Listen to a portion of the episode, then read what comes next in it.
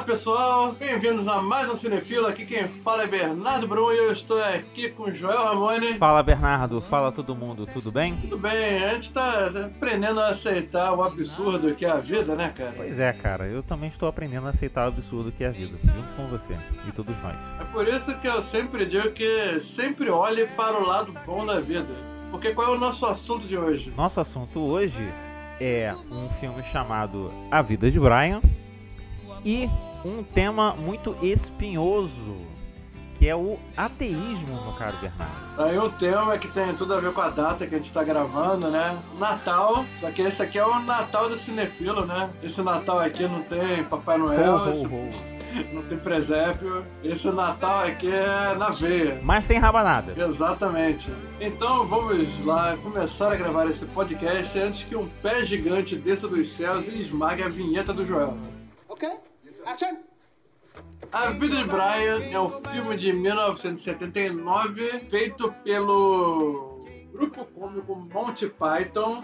Grupo Monty Python que, assim, um dos grupos mais importantes da comédia moderna. Grupo inglês que na, no meio da década de 70 lançou um programa de sketch, aliás, final da década de 60, lançou um programa de sketch chamado Monty Python's Flying Circus. Trouxe um humor todo desconstruído, todo contestador, com fórmulas que fugiam do óbvio. Não era só setup punch, era um negócio mais, mais ácido, mais doidão, mais radical, assim. E foi um dos grupos que tornou, por assim dizer, famoso o assim chamado humor inglês, né? O tipo de humor que é mais, mais ácido, mais pungente, mais irritante.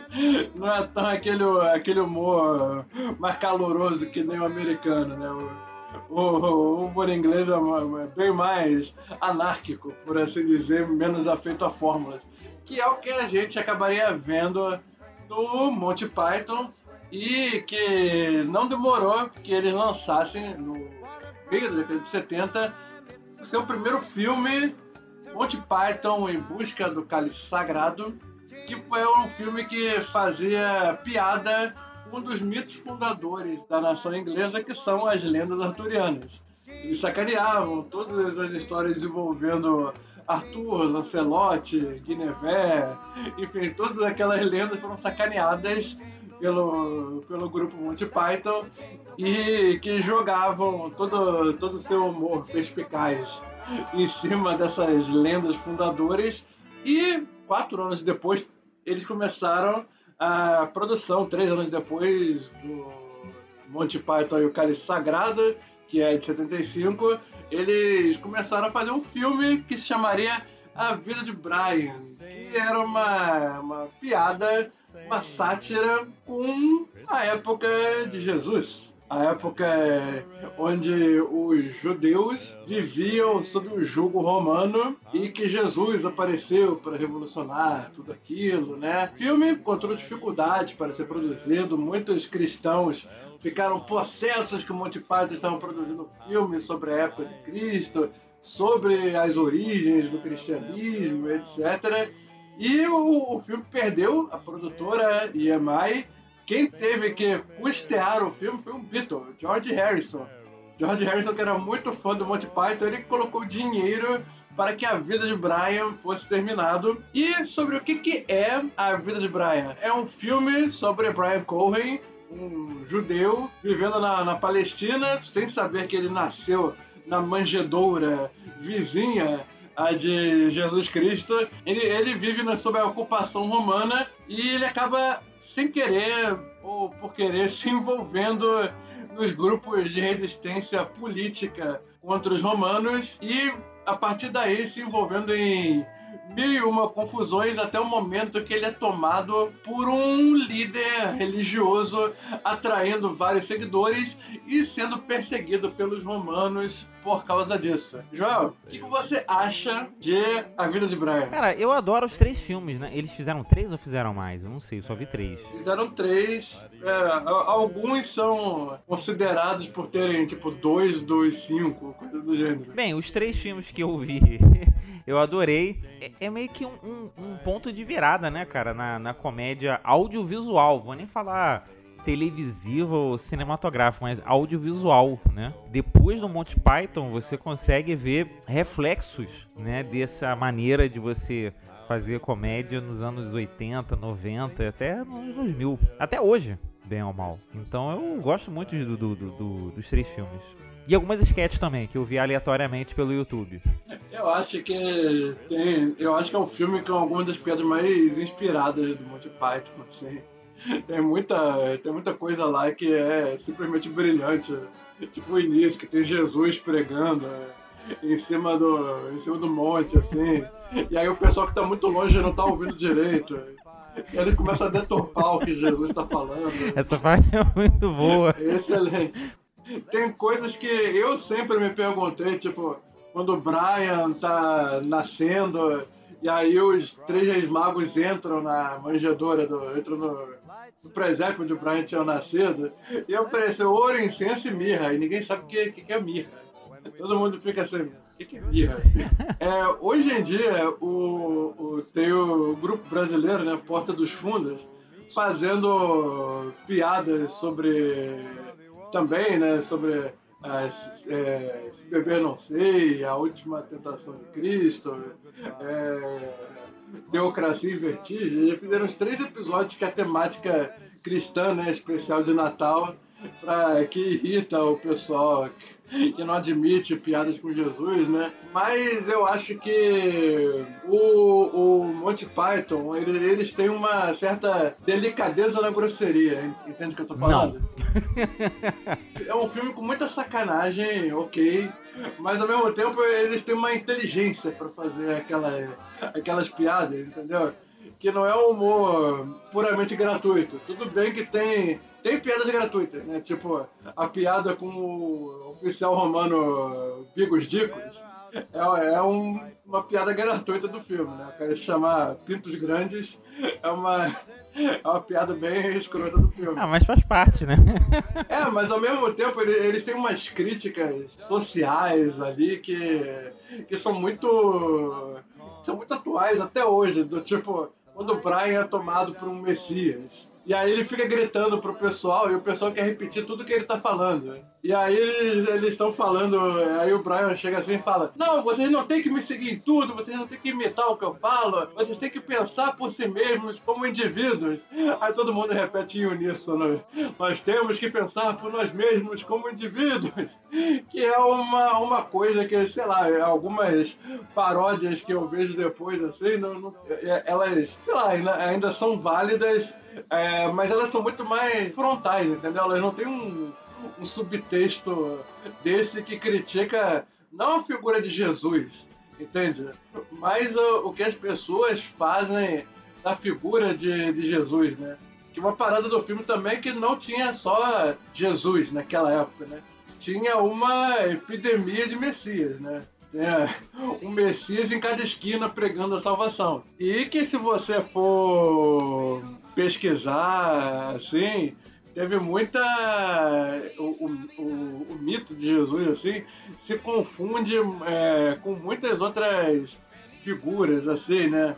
O, o Ra tinha, tinha muita semelhança com a história de Jesus, é, nascer de virgem, etc., reviver depois, né? Filósofo grego também, Apolônio de Tiana, ele também teve. Ele também foi considerado até um personagem herético, porque ele também tinha muita coisa em paralelo com Jesus, né? O próprio Sócrates, né, cara? Sim. Então tinha muita dessa coisa no, na vida de Brian que era pra falar da, que era um apelo à hipocrisia, né? E eu, eu gosto que o filme não tem pudor nenhum, do tipo, quando quando tem comediante que hoje em dia fala que é contra politicamente correto. Tipo, o filme na década de 70 tem diálogo sobre é, identidade de gênero, né? Sobre o cara que o cara que se identifica como mulher, né?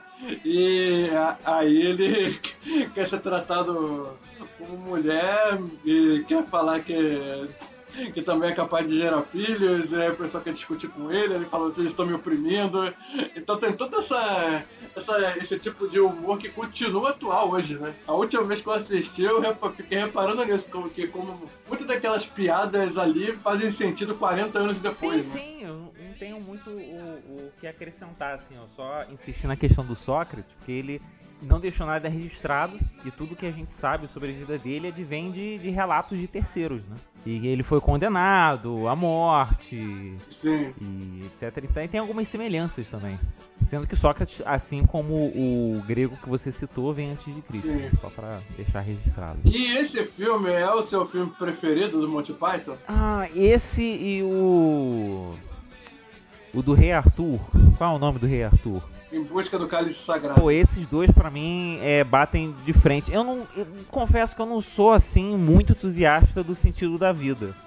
Mas os. Esses dois eu, eu não consigo ver qual me agrada mais. assim. Aí eu tenho que falar que o A Vida de Brian foi meu. É meu preferido, ainda que o Em Busca do Cálice Sagrado tenha sido meu primeiro contato com o mundo dos Python. Que foi- Caramba, também, cara. Meu primeiro filme Ué. foi. Foi, não, foi, foi a primeira vez que eu ouvi falar de Monty Python. De- depois que eu assisti o filme, que eu soube que antes de ser filme era programa de TV, tá ligado? Sim, eu também. E, e eu fiquei, assim, chocado com o tipo de humor que, sei lá, era. ah, Tinha um- umas coisas que era mais absurda que os programas mais absurdos que, que a gente via, né? Que tipo, sei lá, a gente cresceu vendo Chaves, Chapolin, Trapalhões, mas eles ainda tinham uma, uma coerência interna, né? Já o Monty Python era um negócio maluco, né? Era, era tipo o cavaleiro que tem todos os membros decepados e não desiste de lutar. Era o coelho assassino. Era a pergunta da qual é a velocidade média de uma andorinha. Aquele diálogo muito, muito foda sobre o camponês anarco-comunista que não queria ser oprimido pelo rei Arthur. Era tipo um humor que eu nunca tinha visto na vida. Aí quando o pessoal fala qual é a diferença entre o humor inglês e o humor americano, eu fico, bicho, vai assistir Monty Python e o Cálice Sagrado, o de Brian.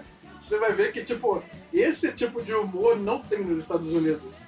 É muito. Cara, é muito. é, como é que se chama? Muito maluco, muito radical pra ser. pra, pra, pra, pra aquele tipo de humor que a gente cresceu acostumado, né?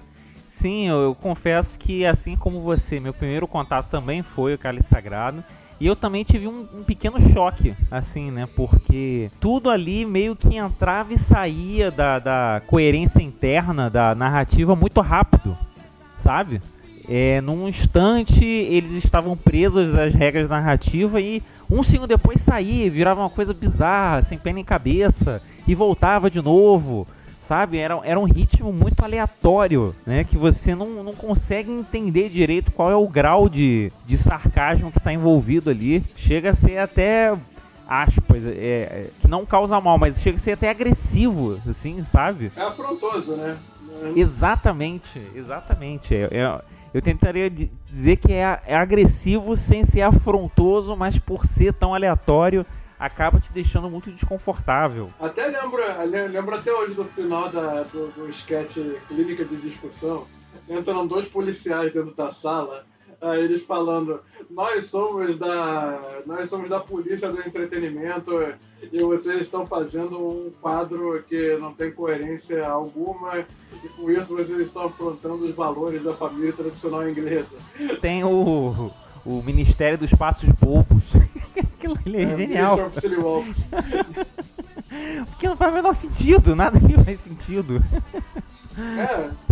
Tipo, é uma piada que a princípio é uma, é uma piada com que eu tinha visto que a, a origem da sketch tinha sido fazer sacanagem com o excesso de ministérios que a Inglaterra tinha na época. Que pra tudo tinha um ministério, né? E aí eles queriam sacanear isso. Só que eles levavam isso ao nível escalafobético. Tipo, mesmo que a origem da piada seja tipo, vamos sacanear o excesso de ministérios, toda a graça é você ver o. É você ver os personagens andando de um de descoordenado pra cima e pra baixo. E, e sei lá, outro, outro muito bom é aquele a piada mais engraçada do mundo. Esse eu não vi. Uma piada. Pô, procura depois, é uma piada que mata quem ouve de rir E depois, é, aí como é a piada mais engraçada do mundo e quem ouve morre de tanto rir, ela começa a ser usada como arma de guerra. Interessante. E tem, pô, cara, é, tem só parada brilhante, assim, mas tem o, tem o The Lumberjack Song. É, mas enfim, você tem algum momento preferido da vida do Brian? São muitos momentos, né, cara? O, o final é muito bom. É, essa parte que você citou, né, que ele fala, parem de me seguir. Vocês têm que pensar sozinhos, todo mundo repete a mesma coisa, né? Ele fala, eu não sou Messias, só alguém muito humilde como Messias para falar isso, né? Eu acho que vou ficar com essa parte, cara, que ela é muito rica de significado. Qual do, do diálogo do Brian quando o Brian vai virar ativista pela causa dos judeus? E aí, e aí tem dois grandes grupos de, de judeus ativistas contra os romanos, que é o Judeas People Front e a People's Front of Judea. E os dois vivem sendo confundidos um com o outro, só que os dois se odeiam. Cara, isso é genial. Isso aí resume o que é a luta política humana. Né? Resume a política brasileira hoje. É, eu vou fazer uma menção honrosa, então, pra, para o Esquadrão Suicida. É o verdadeiro Esquadrão Suicida. Né? Isso sim é um Esquadrão Suicida. Quem não tá entendendo o que a gente tá falando, assista o filme que vocês vão entender. Sinta-se um privilegiado. Ou sinta-se um privilegiado se você não conhece o Esquadrão Suicida de três anos atrás. Nossa, continue sem conhecer. Continue sem conhecer. É. Bom, agora já falou um pouquinho aqui sobre Monty Python e a vida de Brian, que é uma das minhas grandes paixões na comédia, assim. Sabe que tem algumas paradas de comédia que eu sou fascinado, né? Uhum. Particularmente falando assim, Monty Python, o trio Zess, né? Que fez Apertem os Cintos, o piloto sumiu. Top Secret e Super Confidencial. É, porra que a polícia vem aí e tal. É pra mim, um dos melhores grupos de humor, né? Uhum. E recentemente, todas essas comédias de constrangimento, tipo The Office e tal, são paradas da comédia que muito me fascinam, assim, porque você consegue ver ali que são, sei lá, marcos à parte da comédia, entendeu? Do tipo, depois disso aqui, a comédia foi para outro caminho. É uma parada que você vê é, nitidamente, assim, do tipo, antes disso a piada era, sei lá, filme do Jack Lemmon com Walter Matthau, dois velhos rabugentos. Depois disso é humor maluco, é, é humor referencial, é humor que quebra a lógica interna da parada. Então, no maior valor. Então vão lá e assistam Monty Python, A Vida de Brian. Fique assobiando depois. Agora que a gente já terminou essa parte, vamos para um mundo onde Deus não existe, porque o Joel vai falar de ateísmo. Ah, graças a Deus, porque não aguentava mais falar de Monty Python, hein, hein, hein, hein, ah... ah.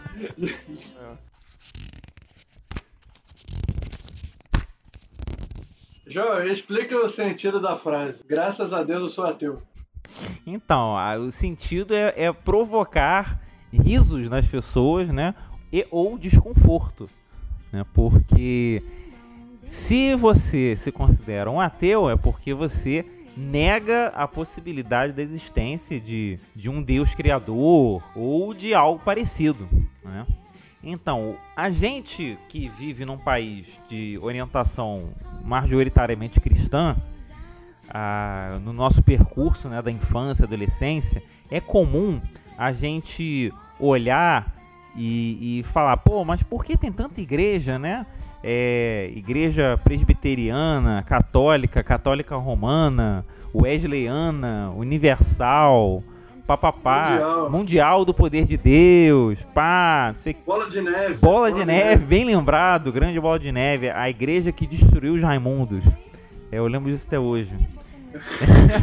Tá, sentiu o ranço, sentiu sim, o ranço. Sim, sim, sim. Veneno, o veneno escorreu.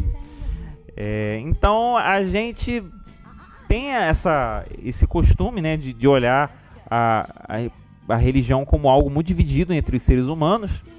E a gente ficava, pô, mas eles não acreditam no mesmo Deus? Por que tem um monte de igreja? Então, agora a gente vai descobrir que também tem isso do outro lado, meu caro Bernardo. Existem vários ateísmos. Você sabia disso? Eu tinha uma noção, tinha uma noção. Pois é, cara. Ó, pra quem tá ouvindo e não tem intimidade, hoje em dia, 2020, a gente tá gravando isso aqui, né? É, existem vários tipos de ateísmo, né? O, o positivo, o negativo, o inclusivo, o não inclusivo, o ateísmo agnosticista. É, tem várias ramificações, né? Por... Tem, o- tem o ateísmo de Estado, né? É, é, pois é. O... Mas assim, isso acontece porque se você vai negar a possibilidade né, da existência de um ser superior e criador anterior ao ser humano, você tem que definir né, que tipo de ser é isso e que, como isso se, se, se enquadra. Né? Então isso aí abre porta para muita discussão. Para não ficar um um lenga-lenga muito grande aqui, eu vou me centrar no seguinte, numa definição mais genérica, né? Em que ateísmo vai ser uma negação de, da possibilidade de um Deus criador, de vários deuses criadores, de entidades supernaturais e a consequente construção religiosa em cima desses seres. Eh, Ficou uma definição muito grande, mas é para ser mesmo, porque a partir de, de, de você definir que existe um Deus, tem uma porrada de religião.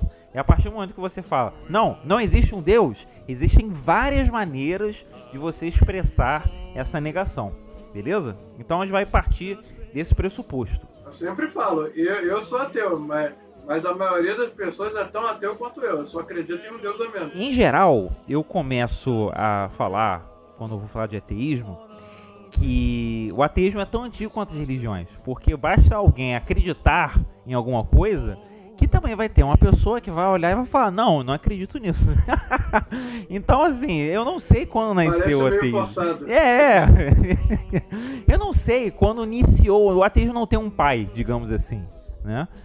É, o ateísmo é uma, é uma dúvida que qualquer ser humano pode ter em qualquer momento da vida em questionar essa ideia de Deus. Eu, por exemplo, quando era pirralho, eu ficava muito angustiado com a seguinte pergunta: Quem criou Deus? Aí eu ficava, pô, peraí, se Deus existe e ele criou tudo, quem foi que criou esse, eh, esse ser? E eu ficava num looping, assim, ficava, pô, peraí, mas se ah, eu fui criado por um Deus, aí esse Deus criou, sei lá, a tartaruga, criou a areia, criou a árvore. Pô, mas quem criou esse cara? De onde ele veio? Como assim? Ele cria as coisas? Por que ele cria as coisas? Então, assim, a partir do momento que a humanidade define uma ideia de um deus ou de vários deuses, também a humanidade, paralelo a isso, vai definir a dúvida disso. Né?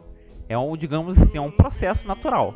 Então, o ateísmo não tem um começo, não tem uma data de começo. Né? Assim como a própria fé humana também. Não tem um pai, não tem uma mãe, não tem um começo. Ela foi, foi desenvolvendo. É, eu gosto de citar o Platão, cara, quando a gente fala de ateísmo, porque ele tem um livro chamado As Leis. E lá ele fala em alguma parte, que eu não lembro muito bem qual, qual dos livros é, que assim como a República divide em livros, a- as leis também é, ele analisa as possibilidades de, de ateísmo, né? É, pra tu ver, cara, o Platão lá, ó, 300 e tanto antes de Cristo, o cara já tava falando de ateísmo. Né? Pra tu ver como o negócio é antigo. É, uma das análises mais interessantes que eu acho é, que ele faz, sendo que assim, o Platão ele vai analisar o ateísmo para refutar. Mas ainda assim, ainda assim eu acho interessante, porque uma das análises é, digamos assim, a mais comum que a gente encontra, que é não só negar a divindade, né? Mas você entender que a matéria vem antes da, da entidade, digamos assim. Como digo matéria, eu tô falando seres humanos vem antes do divino. Ou seja, o divino é uma criação humana. Perfeito? É, isso é uma das molas propulsoras, digamos assim, para o ateísmo ganhar força com o passar do- dos séculos. Por quê? Aí já entra muito a minha leitura. Né? O que é muito cristalizado. Que, por, que, por que o Nietzsche é um cara que fez tanto sucesso no século XX? Por que as pessoas gostam tanto do Nietzsche? Que o Nietzsche, ele. Não, não é apenas por causa do belo bigode. Não, não é apenas seu charmoso bigode, não, não é só isso.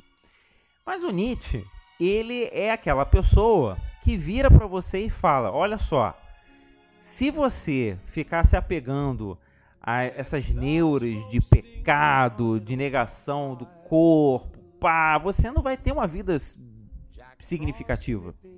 Você, pelo contrário, você vai se anular, vai ter uma vida nula, né? Você vai viver uma vida nula à espera de ter uma vida plena no paraíso. Exatamente, você vai fazer uma troca. Você vai se punir, você vai se negar, vai se sabotar em troca de algo que está além da sua compreensão, que você nem sabe se existe. E aí também continua a minha leitura. Isso encontrou um ápice, né? Porque já é uma, uma já era uma sensação antiga na humanidade.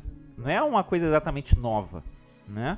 Esse essa anulação das potencialidades da vida e do corpo que a religião cristã predominantemente pregava, né? Então, digamos assim que isso vai sofrer um expurgo, né? As pessoas vai ficar, digamos assim, o, o, o ateísmo vai ser pop, né? Vai vai vai ganhar holofotes. Talvez encontre como ápice o Sartre na França. Quando ele diz que a, a existência precede a essência, é basicamente isso. É uma lembrança de que a vida é construída em sua materialidade. Né? O que eu quero dizer é que toda forma de ateísmo ela vai ser então uma negação de um Deus criador ou de vários, ou de uma religião específica, ou de todas as religiões específicas, ou da moralidade que essas religiões levantam, ou de tudo isso, tudo isso junto. Pega tudo e bota no mesmo saco. Tudo aquilo que está fora do escopo científico é passível de não crença, digamos assim, de desconstrução. E uma coisa que eu gosto muito de falar quando eu falo sobre ateísmo é o seguinte: é, as pessoas não leem filosofia, né, meu caro Bernardo? Se elas lessem. Normalmente não. Pois é, se elas lessem, elas saberiam que essa questão religião versus ateísmo, ela já foi resolvida. Você sabia disso, meu caro Bernardo? Já foi? Foi devidamente resolvida por dois pensadores. Um chamado David Hume, um escocês, e o outro dinamarquês chamado Soren Kierkegaard, que eu já cansei de falar dele sem vou ficar falando. Por que eu gosto de falar isso? Porque o David Hume... dos olhos do Joel. É, pois é. Porque eu gosto de falar isso. O David Hume, ele vai escrever um livro chamado Diálogos sobre a Religião Natural que ele vai falar sobre religião. Sendo que David Hume é um, dos grandes ah, nomes da corrente cética, que a gente também vai falar de ceticismo em 2021, fatalmente. Não acredito. Você não acredita nisso? Então, eu acho que então a gente vai ter que fazer para você acreditar, cara. Então, o Hume, nesse livro, ele vai chegar, entre outras conclusões, ele vai chegar numa conclusão que eu acho muito interessante. Resumindo a história, ele vai falar que a grande disputa entre religiosos, entusiastas, lá o que, de Deus e os ateus é somente uma questão discursiva. É somente blá blá blá. Por que ele fala isso? Porque, segundo ele, não tem uma resposta definitiva para essa questão e vai ficar no blá blá blá. Eu acho isso genial. Porque se você parar pra pensar, a gente vai ver na história da filosofia e das ciências também, pai e tal, muitas provas da existência de Deus, é, seja racional, seja derivados de experimentos científicos e pá, mas nenhuma delas chega a, a um final satisfatório, né? E por que isso acontece? Porque o Kierkegaard vai lembrar que a fé não é racional. Quem acredita, acredita. E não tem como você chegar nessa crença de maneira racional. É um pulo no escuro, como ele diz. Né? É um salto no é um escuro. salto de fé. Exatamente. Então, é uma... É o Indiana Jones, é o Indiana Jones andando na ponte invisível. Pois é, ó, é ótima metáfora. É uma ótima metáfora. Então, não tem como discutir. Vai falar, vai falar, vai mostrar, vai pesquisar, vai escrever livro, pá, mas vai ficar nesse... Assim como aquele aquela criança lá atrás fica falando, pô, mas quem criou Deus e não encontra uma resposta? Essa, essa polêmica do ateísmo, da crença também vai ficar, ó, até o fim de nossas vidas. É, eu acho que a gente tem que primeiro entender o que, que a gente está tentando provar quando a gente discute. Né? É, tanto que eu tenho muito problema com esse salto de fé que você descreveu. Tanto que, pra mim, uma das maiores. Pra mim é bobagem, mas eu entendo que pra outros não são, entendeu? Mas, pelo menos pra mim, um argumento que parece bobo é aquele, aquela aposta do Luiz Pascal. Coitado do Pascal, cara. Pior que o Pascal tem coisas muito interessantes, mas ele ficou marcado pela, pelo argumento da aposta. A aposta é que se você. Você tem que acreditar em Deus como uma aposta, porque mesmo se você estiver errado, você levou uma vida cristã e você foi uma boa pessoa, e se você estiver certo, você estava certo. Pra mim parece meio bobagem, porque se você estava assim, você agiu como uma boa pessoa por medo de ir pro inferno, quer dizer que você só foi egoísta, você não foi naturalmente bom, naturalmente genuíno nas suas ações, né? Então isso que pra mim sempre pareceu forçado, porque é, às vezes parece que para muitas pessoas é, é, melhor você ser hostil e agressivo e arrogante sendo religioso do que você ser genuíno, altruísta e caridoso sendo ateu. Entendeu? É aquele argumento da, da moralidade. Pra, isso para mim já, já configura um ponto que é tipo você tem que, você tem que agir de acordo com, com os valores, não porque você vai receber uma recompensa sobrenatural depois. E outra coisa que me, me pega na questão do, do teísmo, assim, a questão da sobrenaturalidade, onde clama-se haver alguma coisa é, extranaturalmente, assim, só que é, a gente está desenvolvendo parâmetros científicos, assim, que não conseguem detectar o que essas religiões clamam, entendeu?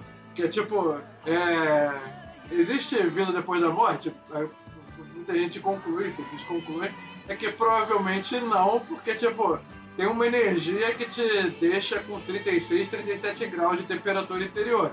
Quando você morre, você fica a zero graus. Essa energia se esvanece, não tem o pessoal rodou alguns exames assim, não tem nenhum tipo de energia ectoplásmica se desprendendo do corpo depois que o corpo vai dessa para uma melhora, entendeu? Pelo menos no campo da ciência é difícil dizer que há vida depois da morte. A não ser que a questão seja, é impossível detectar o espírito.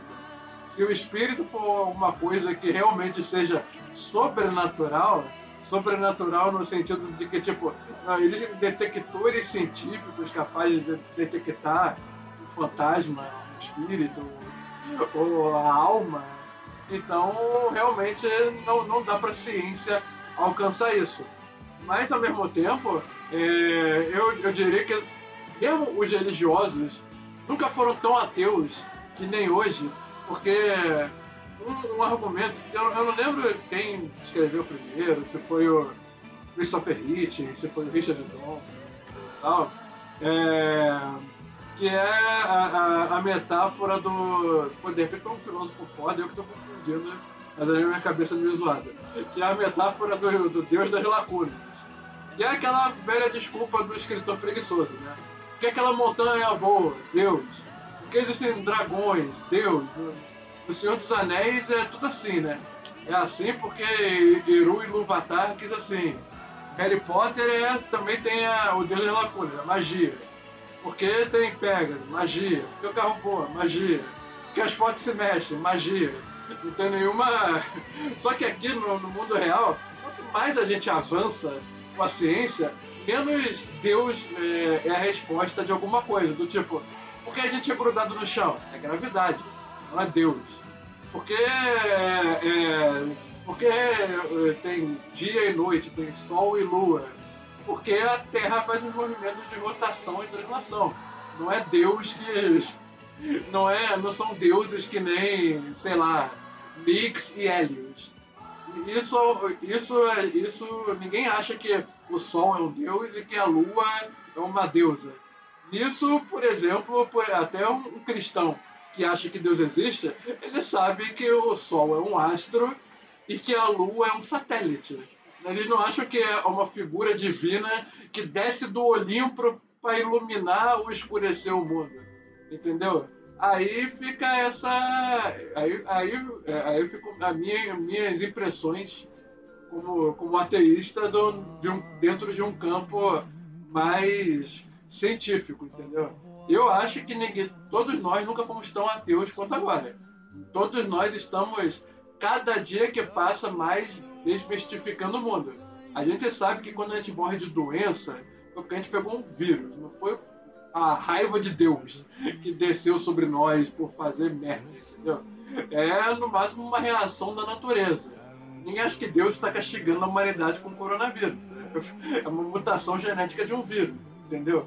E, e aí eu, eu concluo esse, esse raciocínio justamente com a frase que, que eu abri, que hoje em dia todo mundo é tão ateu quanto eu, né? Só acredita em um Deus a mais do que eu, mas não acredita em todos os outros um milhão de deuses que, que a mente do homem já foi capaz de criar, né? Porque os cristãos são ateus em relação a Odin, a Osíris, a Zeus, entendeu? Então eu acho que essa questão do, do ateísmo acaba sendo relativa, porque mesmo as pessoas também não acreditam em vários deuses e também confiam em muita coisa mais na ciência do que na religião, do que nos deuses das lacunas, para explicar o funcionamento cosmológico e científico do universo, né? É assim, eu eu vejo que a humanidade ela sempre buscou uma resposta única e prática e eficiente para solucionar o mistério da, do universo, né? O Aristóteles ele vai levantar a hipótese do motor imóvel, né? Porque assim, o Aristóteles é um cara muito pé no chão, né? Enquanto o Platão tinha uma questão é, espiritual. O Aristóteles já era mais físico. Né? Ele, tem, ele mesmo tem um livro chamado Física. Né? Ele tem um livro sobre o movimento dos animais. Né? É, digamos assim que ele foi o pai do zoológico. E no, eu acho que é na física. Não sei dizer se é na física ou se é do céu, que ele tem um tratado também do céu. Que ele vai levantar a hipótese de que existe algo que move toda a realidade física. Né? Porque se você parar para olhar o mundo natural como funciona, ele parece uma máquina. Tudo no seu devido lugar, né? Temos as plantas, aí vem um bichinho que come a planta, aí tem um outro bichinho que come aquele bichinho que come a planta, aí todo mundo morre que serve de comida para plantinha. Né? E a plantinha libera o gás que faz os, os bichinhos. Quando eu falo bichinho, eu e você, Bernardo, também somos, somos dois bichinhos, né? Vamos lembrar isso. E fica tudo um grande ciclo sem fim, como diria Mufasa, né? Para o seu filho Simba. É, então é tentador você olhar para toda essa cadeia, essa teia, esse, esse sistema que funciona como um relógio, né? E você fala, pô, não é possível. É algo tão complexo, tão aleatório assim, para para não ter algo maior que faz com que essas peças é, entrem, né? Que essas peças ah, atuem, digamos assim. Então é isso eu acho um reflexo do desejo da humanidade de ter essa resposta. Né? Se eu lembro bem, eu não vou te confirmar aqui, mas se eu lembro bem, o Aristóteles ele levanta isso como uma possibilidade. Ele não não afirma isso. Mas ele fala assim: deve haver alguma coisa que faz com que tudo se mova, que tudo continue existindo, né, e se encaixando perfeitamente. Então, é, assim como a humanidade trabalha essas questões do modo sobrenatural, né, com um Deus, vários deuses, entidades, espíritos, etc, etc ela, se isso, digamos assim, sair da mesa, ela vai continuar com a mesma vontade, né, de ter essa mesma resposta. Então, por exemplo, quando a gente fala, quando você citou o lance da, da gravidade, porque eu quis dizer que a, essa discussão já acabou, né, e as pessoas não, não sabem que quando o Rio me fala que isso vai ficar uma questão de palavras, porque aquele, aquela pessoa ferrenha né, na, nas crenças dela vai virar para você e vai falar, mas quem criou a gravidade foi Deus. Ou os deuses, ou os espíritos, ou sei lá o que for, saca? E aí a humanidade vai avançar e vai descobrir que, sei lá, a, a, a causalidade da gravidade. Né? E vai chegar num ponto que a causalidade da gravidade vai ser algo tão mais simples que qualquer criança vai saber. Ainda assim, vai ter uma pessoa que vai falar: não, mas quem, digamos assim, que a causalidade da gravidade é, um, é um, vai ser definido pelo te termo técnico, é, uh, sei lá, fala uma palavra qualquer. Jaca. Jaca. Não, porque é a jaca que produz a gravidade. A vena... Não, pera aí, mas quem produz o efeito jaca é Deus. E vai ficar assim, cara. Para toda a eternidade da humanidade. Isso aí já não é o, o Rime falando, isso aí já sou eu. eu acabo vendo essa questão também, que qual é o papel do, do ateu moderno, né?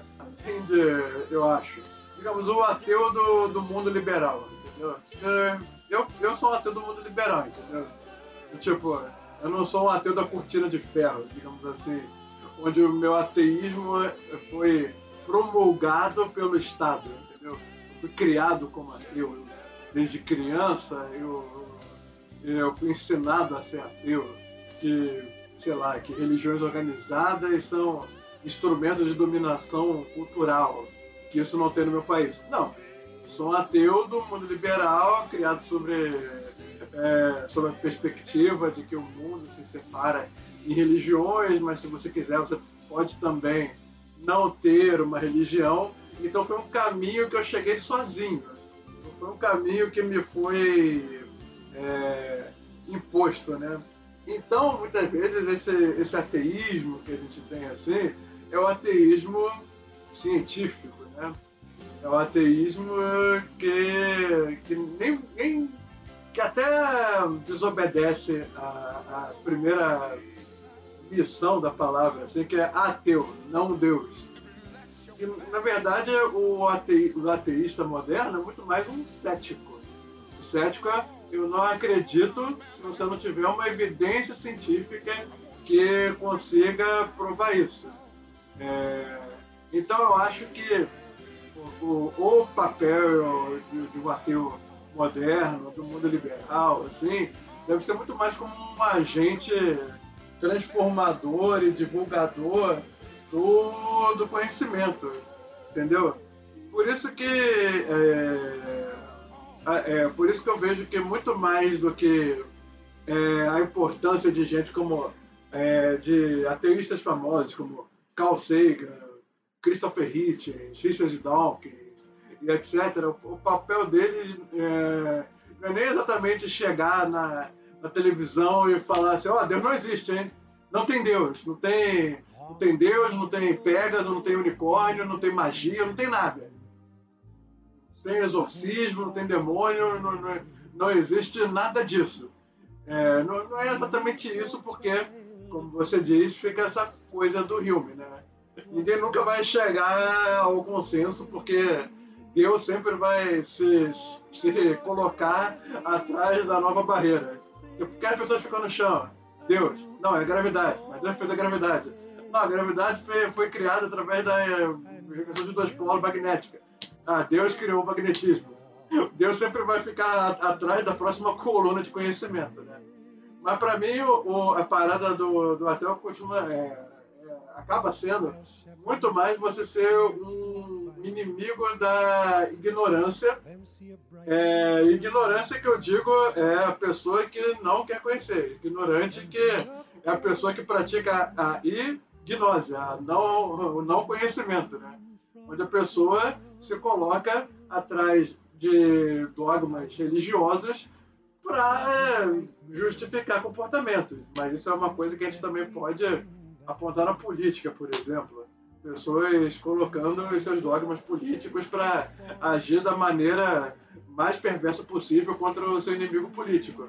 Mas aí eu acho que acaba sendo o papel do cético apontar que, olha, tem religiões que usam a fé de pessoas ignorante, seja ignorante por fanatismo, ignorante por falta de oportunidade, para os seus próprios desígnios. Tem líder de religião X que cobra dízimo e ergue templos e leva um estilo de vida luxuoso com o dinheiro dos fiéis, uma desculpa que, ah, pelo menos a gente tira o sujeito das drogas e transforma ele num cara que prega no ônibus, aí eu vivo do dinheiro dele.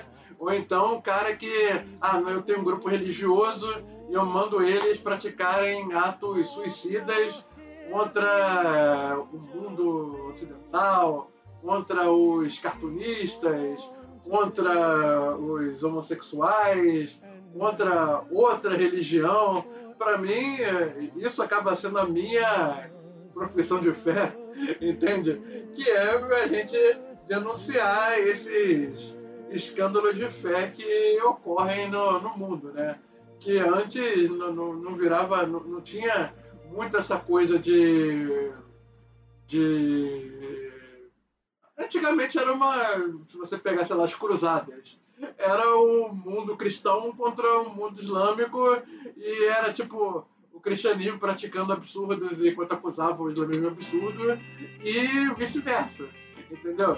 Mas aí, enquanto a gente se encontra num espírito secular e secularmente político também, que eu digo, quando você pensa em, em Revolução Francesa, em Robespierre, só de narração, essa parada assim, é, é essa, esse apego ao mundo secular, né? A gente deve ao mundo secular, ao mundo onde os poderes se separam, onde a religião se separa do Estado, que a gente denuncie que as pessoas estão sendo feitas de trouxa, as pessoas estão sendo radicalizadas por conta de líderes religiosos inescrupulosos.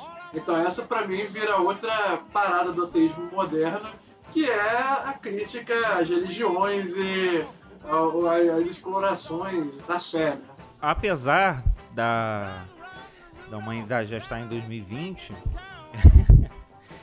ela ainda tem traços muito atrasados, né? Por exemplo, o ano passado, ano retrasado, determinado apresentador de TV virou e falou: Ah, porque ateu é uma pessoa que não tem amor no coração.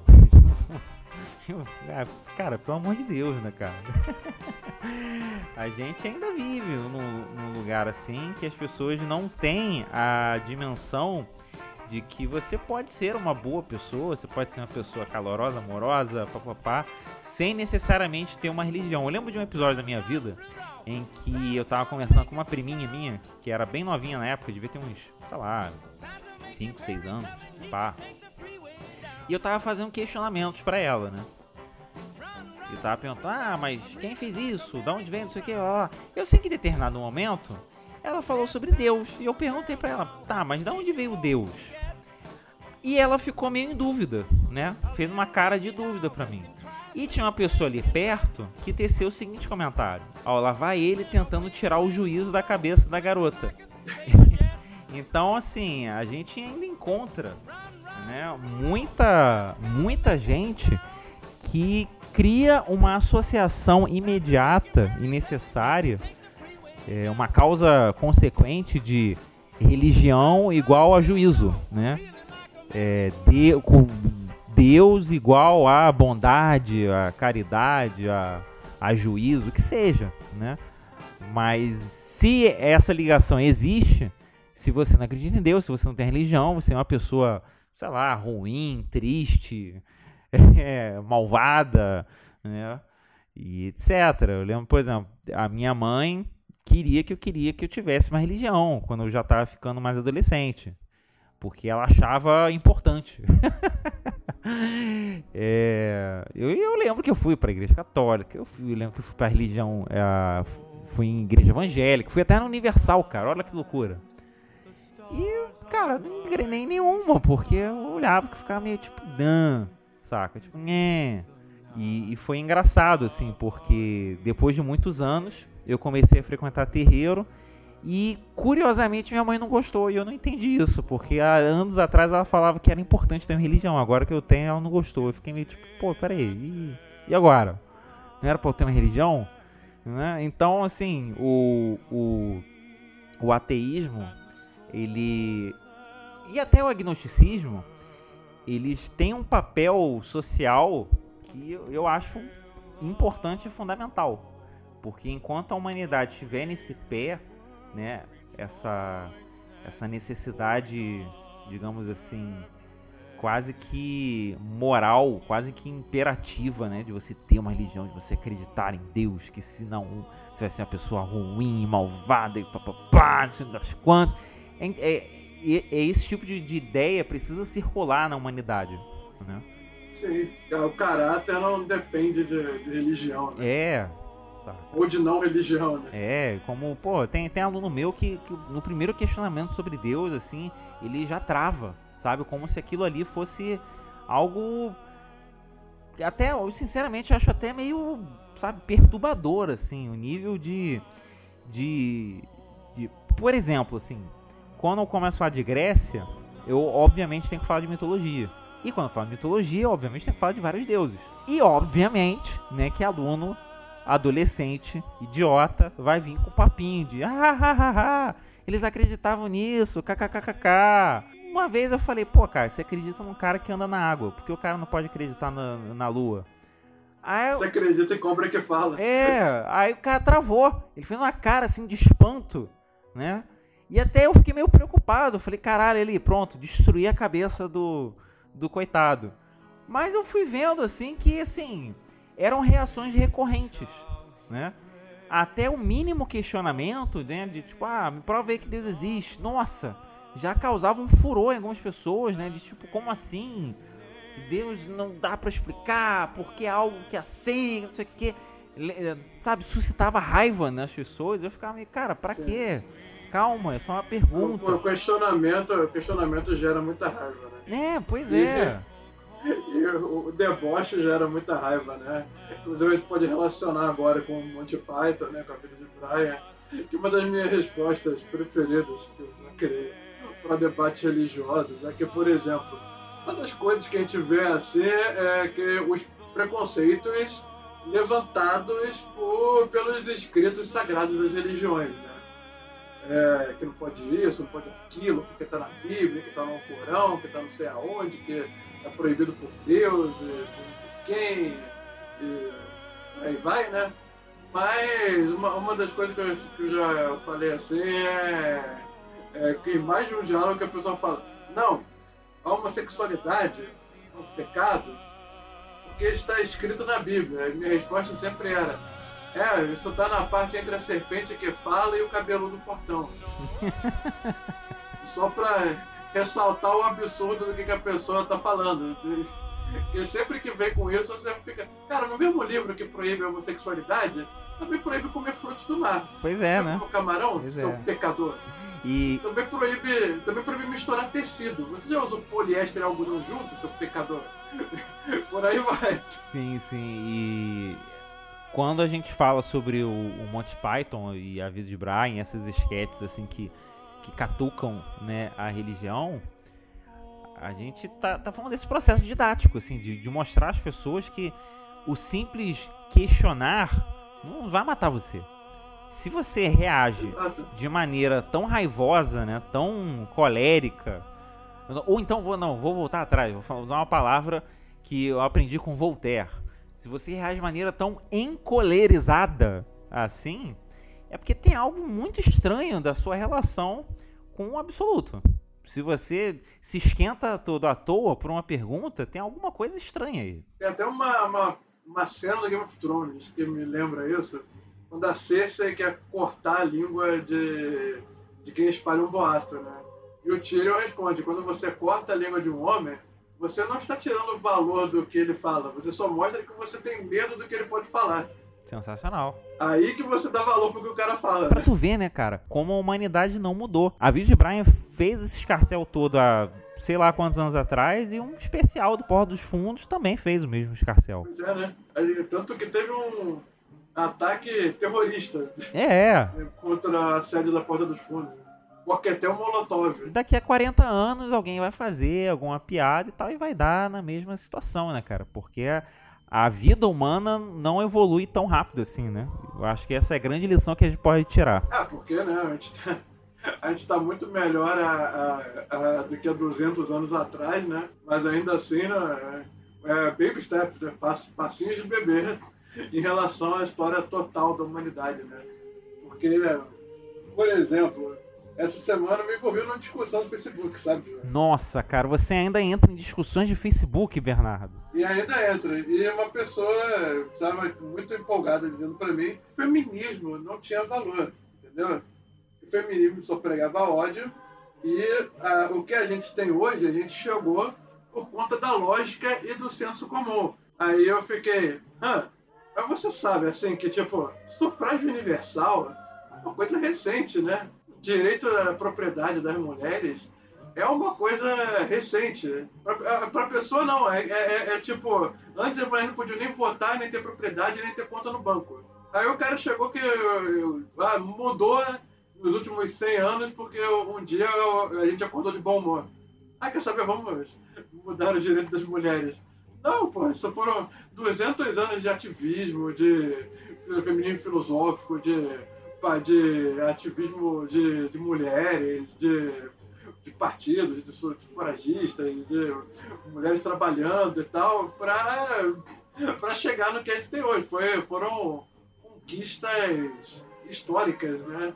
Então, é, é, assim como também essa, essa parada da, da cultura secular, né? Apesar que a gente já nasceu nesse mundo onde a igreja e o Estado se separam, negócio recente, né? Do tipo, vamos parar da história da humanidade. O que, que foi a Igreja da Razão na, na França pós-Revolução Francesa? Que é um negócio de 300 anos atrás. Comparado aos 10 mil anos, que é uma, os 9.700 anos que a humanidade teve de religião e Estado se fundindo. Né? É porque isso aí também depende assim de, de, de como uma pessoa se enxerga no mundo, né? Eu também, uma fase da minha vida, eu achava que em 1970 era outro planeta, sabe? Que era, sabe, anterior aos dinossauros, pá. Então, com o tempo, eu fui estudando, fui vendo que as coisas não eram tão rápidas assim, né? A gente vê filme de época dos anos 50, 60, a gente sempre olha, tipo, o figurino, né, as tecnologias, pá. Mas o comportamental não é tão diferente assim. A organização social, né? É, não é tão diferente. A cabeça das pessoas não é tão diferente assim. É, pô, tanto que você vê que Stonewall, por exemplo, mal fez 40 anos, né? É, é, as rebeliões LGBT na rua Castro, né? Nova York, é um negócio recente, né? É o negócio da parada gay e tal, né? parada do LGBTI. Pô, é, é, recentíssimo. É que o pessoal fala que, ou, que, que hoje tem um mundo, que não tá não sei o quê. Mas eu acho que a gente tá nos primeiros anos desse novo mundo, entendeu? Sim, né? O, aquele argumento clássico, né? O mundo está muito chato, né? É porque a pessoa é muito imanente. Ela acha que o mundo sempre foi dessa maneira. Sim. Né? e que não há razão para ela não consegue entender né o, o a curva é, evolutiva pelo qual a gente está passando e, e mesmo que tenha essas ondas conservadoras aí de bosoloides da vida cara sinceramente eu acho que é um movimento irrefreável sim sim e a história anda para frente né cara e aquela coisa que eu, você sempre falo para as pessoas você que reclama de um mundo chato você já nasceu no mundo chato para quem veio antes. Porque, tipo, por exemplo, eu sempre pego assim: você nasceu num mundo onde a escravidão é um negócio absurdo. Mas pro seu trisavô, a escravidão devia ser um negócio natural. Pra pessoa Exatamente. que veio. Que era algo 120, naturalizado. É, uhum. pra pessoa que veio 120 anos antes de você, pra aquela pessoa devia ser um negócio normal. Pra, porque é só pra, pra, pra abolicionista e tal, pra ativista político, que era um negócio bizarro, que tinha que acabar e não sei o que. A norma era que todo mundo acreditava na, que aquilo ali era comportamento natural, né? E aí que eu vejo valor, assim, em filmes que nem A Vida de Brian, porque eu acho que os Python, eles, eles são um grupo maldito, assim, por excelência. Porque eles são iconoclastas, né? Não é que, eles não são não aqueles céticos que perguntam do por que você pensa assim. Ele chega e faz uma piada do porquê você do porquê de você pensar assim, né? Eles expõem a, o, a, o, o, ridículo da, da, da, sua forma de pensar. Né? E aí, baseado no, no, no Monty Python, assim, e com o espírito iconoclasta do cético do ateu, assim, eu, eu queria, gostaria que você fizesse uma reflexão. Não é uma flexão feita duas vezes, de como é que um ateu, como é que um cético, como é que um, um cara crítico de religiões, um cara questionador iconoclasta pode curtir o Natal com a, família, dessa, ou dessa vez virtualmente, através de câmeras. Comendo rabanada. Comendo rabanada, né? Como é que a gente pode curtir o Natal, assim? É, só na hora da, da prece, você evocar Iemanjá e Papai Oxóssi. que nem eu sempre faço. É, eu confesso que eu sempre fico quieto e olho pro chão, tá ligado? eu acho compreensível, eu acho compreensível. Eu, eu só interpreto o seguinte, a humanidade sempre teve esse espírito festivo, né? Nós sempre combinamos datas para celebrar a vida, né? Nos últimos dois mil anos foi o Natal, ou nos últimos 1500 anos, ou coisa do gênero. Mas para quem veio antes, da, antes do cristianismo chegar na Europa, por exemplo, era a mudança de estação, né? Era o solstício e o equinócio. Era a celebração dos deuses da fertilidade e por aí vai. Só foi um sincretismo religioso que aconteceu ali. Então eu não acho que o, o, o ateu, o cético, o questionador deve ter vergonha de celebrar com a família, porque se, se você é como eu, você acredita que você só está de passagem e depois disso não tem nada, então você tem que marcar realmente algumas datas que signifiquem coisas para você, que signifiquem coisas para os outros, que seus descendentes vão, vão levar consigo, tá entendendo? Então, não, não tenha vergonha de celebrar a vida junto com os seus parentes que creem, pois você não crê, você crê pelo menos que você está aqui agora, que é isso que importa, seja solstício equinócio, seja o Natal, seja daqui a 200, 300, 500 anos a, a igreja do, do espaguete voador. Entendeu? Sempre vai ter algum motivo para se comemorar a vida, né? Certo, João? Certíssimo, cara. Já que você fez a sua parte, eu vou fazer a minha. É, se você é uma pessoa que tem algum tipo de crença, independentemente da sua, da sua, digamos assim, aderência a esse tipo de crenças, se você fica facilmente ofendido, se queima fácil qualquer tipo de questionamento, tem algo errado com você. Talvez não seja para você estar nesse sistema de crença da maneira como você imagina. Tem alguma coisa aí por trás. Então, em vez de ficar atacando pedra, xingando muito no Twitter, pare e pensa que tem algo estranho aí acontecendo contigo. E além disso, se permita ser incomodado, né? É, isso aí faz parte da, da humanidade, né, cara? Nós, como. É. A humanidade é como aquela historinha dos porcos espinhos, entendeu? A gente, quando faz frio, tem que ficar juntinho, aguentando as espetadas dos nossos amiguinhos. Porque sem isso, todos vamos morrer. Tem que ser incomodado, porque se não fosse a dor nas costas, a gente não levantava e saía andando, né? Mas então Exatamente. é isso. Joel se despeça e dê suas recomendações. Então, eu vou é, agradecer, então, o Bernardo a oportunidade de, de, de abrir esse espaço aqui para a gente conversar sobre esses temas foi muito divertido.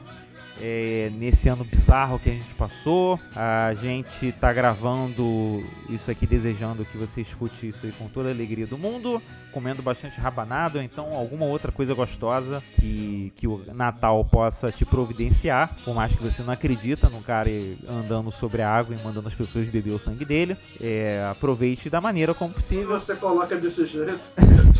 é, bem, Parece música do Cannibal Corpse. É, pois é, pois é. Né? É as pessoas comem o corpo de uma pessoa e bebem o sangue e depois o macumbeiro sou eu. Death metal total. É, mas tudo bem, tudo bem. Eu, eu não tô dando espetar em ninguém aqui não, relaxa, longe de mim. Mas aproveite da maneira como você puder, como você quiser. Eu vou deixar como recomendação audiovisual um episódio de South Park, cara, que fala sobre o ateísmo de uma maneira sensacional chamada Go God Go, que é da temporada 10, o episódio 12. É esse episódio em duas partes, tá? Então é episódio 12 e 13. é, e que começa de uma maneira que não tem nada a ver com, com, com, com nada, que é o Cartman ansioso pelo, pelo lançamento do Wii da, da Nintendo. E a, como isso vai estar relacionado com o ateísmo, você vai assistir o episódio e vai ver. Que olha só a dica cultural, todos os episódios de South Park estão disponíveis na internet no site do South Park, tá? Então vá lá, acesse e assista. E como recomendação, digamos assim, uh, literária, eu vou deixar um, um, um livro do Kierkegaard chamado Temor e Tremor, que ele fala sobre um episódio bíblico de uma maneira muito assustadora. Então fica aí as duas dicas. Então é isso, gostaria de agradecer o Joel também pela oportunidade. Esse ano bizarro de pandemia a gente tirou um grande proveito, eu acho, né? Tô refletindo aqui, que foi criar o Cinefilo, né? Falar de filosofia, falar de cinema, que já tá dando seus frutos, né? A galera tem dado um retorno lá na página do Instagram, né? Os números de, de plays também tá, tem, tem crescido, né? Semana a semana, tem, tem, pega uma aceleração, assim. me deixa muito feliz, né? Mal, mal posso esperar para as coisas voltarem ao normal, ter vacina e a gente poder levar a palavra do cinefilo aos quatro cantos do mundo, né, João? Uhum. E como recomendação, eu gostaria de deixar recomendação filme que. dois filmes. Um filme que antecedeu os Monty Python que é um filme italiano de Mario Monicelli, que é O Incrível Exército de Branca Leone. Filme fantástico, é o filme que antecedeu Monty Python em busca do cálice sagrado. Filme brilhante, engraçadíssimo, cheio de piadas sobre a peste negra, sobre, sobre dogmas religiosos levados a ferro e fogo. Enfim, recomendadíssimo.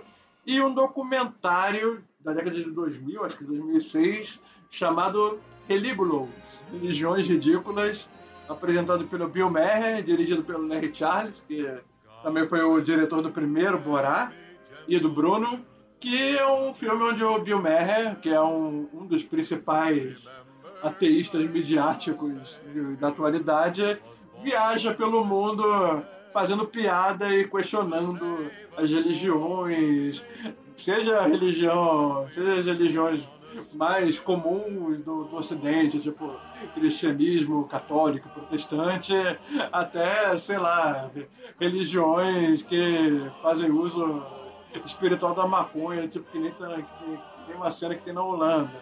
Então, é, são dois filmes que aí para você baixar a sua censura e dar uma risadinha que ninguém é de ferro, né?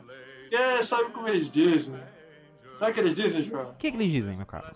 Algumas coisas na vida são ruins. Podem te deixar maluco. Outras também podem te deixar triste. Mas quando a sua vez estiver de sobreaviso, resmungue, dê um sorriso. E as coisas vão começar a melhorar. E o que, João? Sempre olhe para o lado bom da vida. Agora dá o feito, Joel. Sempre olhe para o lado bom da vida. If life seems jolly rotten, there's something you've forgotten, and that's to laugh and smile and dance and sing. When you're feeling in the dumps, don't be silly chumps. Just purse your lips and whistle, that's the thing. Hey,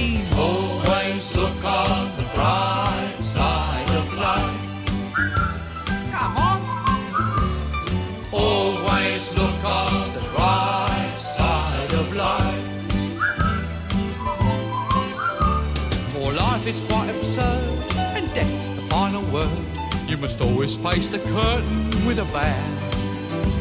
Forget about your scene, give the audience a grin. Enjoy it, it's your last chance anyhow. So always look on the bright side of death. Uh, just before you draw your terminal breath. Life's a piece of shit when you look at it. Life's a laugh and death's a joke, it's true. You'll see it's all a show, keep 'em laughing as you go. Just remember that the last laugh is on you. Always look on the bright side of life. Always look on the right side of life.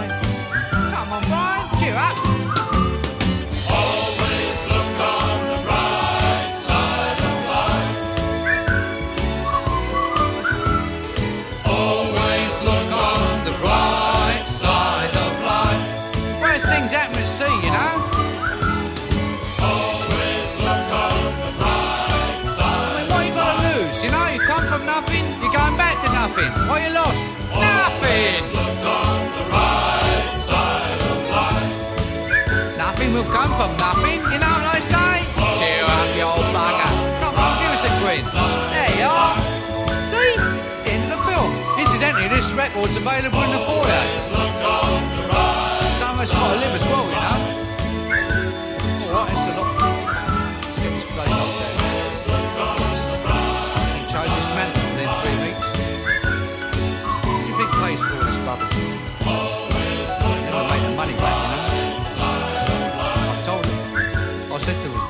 I said, they'll never make that money back.